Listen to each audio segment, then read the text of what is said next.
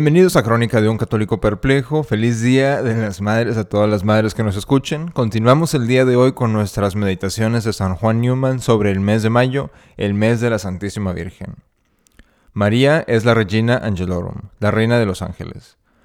Este gran título puede estar bien relacionado con la maternidad de María, es decir, con la venida sobre ella del Espíritu Santo en Nazaret después de la anunciación del ángel Gabriel a ella y con el consiguiente nacimiento de nuestro Señor en Belén. Ella como madre de nuestro Señor se acerca a Él más que cualquier ángel, más cerca aún que los serafines que lo rodean y claman continuamente, Santo, Santo, Santo. Los dos arcángeles que tienen un oficio especial en el Evangelio son San Miguel y San Gabriel, y ambos están asociados en la historia de la encarnación con María.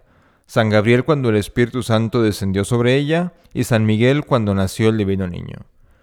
San Gabriel la saludó como, como llena de gracia y como bendita entre las mujeres, y le anunció que el Espíritu Santo descendería sobre ella, y que daría luz a un hijo que sería el hijo del más alto.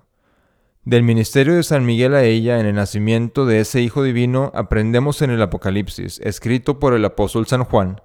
Sabemos que nuestro Señor vino a establecer el reino de los cielos entre los hombres, y apenas nació cuando fue asaltado por los poderes del mundo que deseaban destruirlo. Herodes trató de quitarle la vida, pero fue derrotado por San José llevándolo a él y a su madre a Egipto.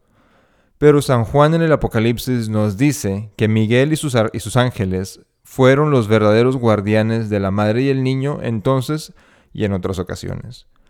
Primero San Juan vio en una visión una gran señal en el cielo, que significa cielo la iglesia o reino de Dios una mujer vestida del sol y con la luna debajo de sus pies y sobre su cabeza una corona de dos estrellas. Y cuando estaba a punto de dar a luz a su hijo, apareció un gran dragón rojo, es decir, el espíritu maligno, dispuesto a devorar a su hijo.